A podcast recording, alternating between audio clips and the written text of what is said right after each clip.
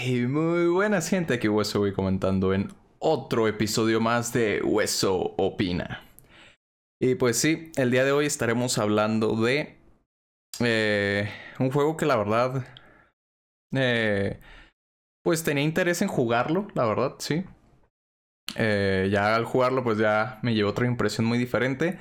Estoy hablando de Forager, Forager o como lo conozcan.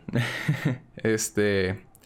Así que en, el episodio del día de hoy, episodio 2 de la temporada 2, estaremos hablando de Forager, mi opinión.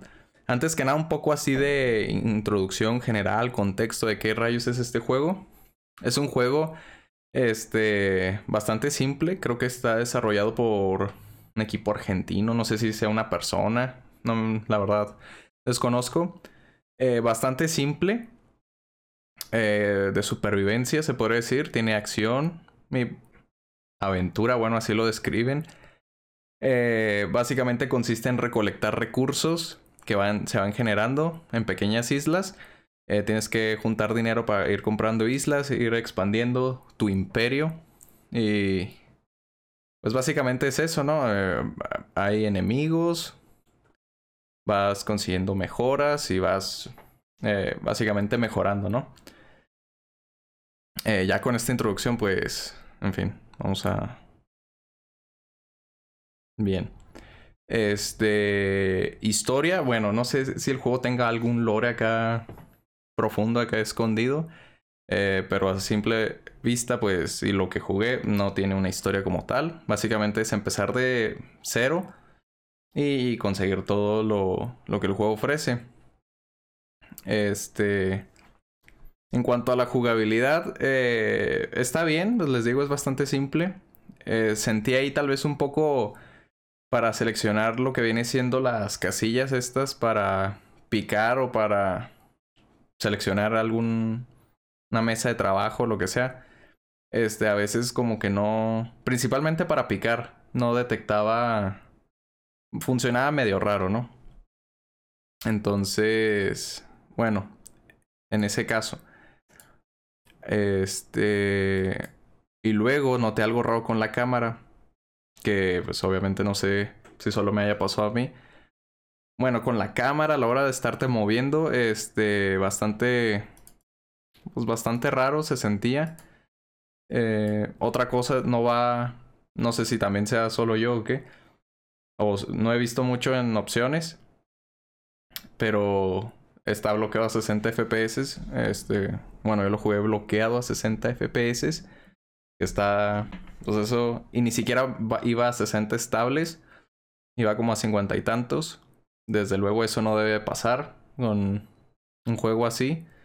Este, y se nota bastante ya cuando te acostumbras, se nota muchísimo. Entonces tal vez eso sería un punto negativo del juego. Gráficamente es bastante simple. Este, pues por eso les digo que no debería ir tan mal. Este es un juego que realmente cualquier computadora actual lo podría mover, correr eh, bastante bien. De duración, eh, dura bastante... Bueno, aquí depende. Y ahorita voy a hablar de eso, pero si eres un jugador nuevo, sin experiencia, que no sabe de qué... O sea, no sabe qué rayos básicamente. Eh, les puede durar, tiene varios modos, no sé, como desafíos, no sé, eh, que puede durarles. Yo, yo digo que mínimo unas 20 horas si le dedican, fácil les puede durar. Pero eso para alguien nuevo, alguien ya experimentado, hmm, mínimo unas 5 horas si les dura. Eh, su precio está bastante accesible, en especial en oferta. Eh, pero igual, si lo quieren comprar sin oferta, pues ya depende de ustedes, ¿no? Entonces, en base a mi experiencia general, eh, que quiero hablar de eso eh, más a detalle. Eh, este juego depende mucho de lo que con de, de administrar los recursos y el que compras, que mejoras este, en habilidades, en máquinas, qué islas compras, si ahorras para una o para otra. Entonces va mucho a administrar. Eh, hay gente, la gente que sabe jugar, eh, pues ya sabe qué priorizar en habilidades o en, en ahorrar y qué islas comprar, etc. esa gente se lo pasa en 4 o 5 horas. Este, o sea que realmente el juego es depende de cómo lo administres la duración. ¿Cuál es el problema con esto? Eh, bueno, algo que me sucedió a mí. Porque como no sé qué es lo importante que hay que priorizar en este juego, fui como que a lo hardcore básicamente.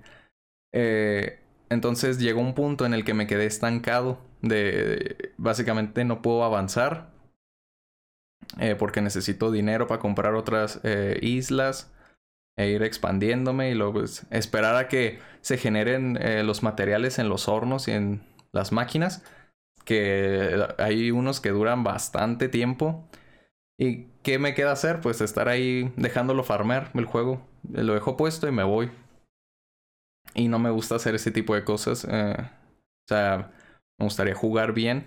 Y por eso digo que ahí depende cómo administres, porque las primeras horas que jugué, yo jugué un total de 10 horas, obviamente primero dos horas en un mapa, eh, después al olvido, y empecé desde cero, entonces este jugué como unas 8 horas en, este mapa. Eh, y les digo, las primeras horas fueron divertidas, tenía cosas que hacer eh, todo el rato la comida al inicio es algo... Yo porque olvidé comprar islas, por eso casi no tenía comida, pero se recupera eh, bastante rápido. Y al final tienes mucha comida y se vuelve algo incómodo también el tema de la comida, como que está más para fastidiar que para hacer un reto. Entonces les digo, depende de todos esos factores. Eh, yo me quedé estancado, esperando a farmear, ya no puedo avanzar. O avanzo muy, muy lento. Y eso es algo de lo que no me gustó, junto con el tema de la comida, lo de los FPS, este, y a veces algo, algo extraño en el movimiento y a la hora de estar recolectando los recursos son las cosas que no me gustaron de este juego. Pero no, obviamente no todo es negativo. ¿Qué me gustó? Bueno, cuando tuve objetivos y tenía cosas que hacer todo el rato, me encantó el... Muy entretenido, extremadamente entretenido.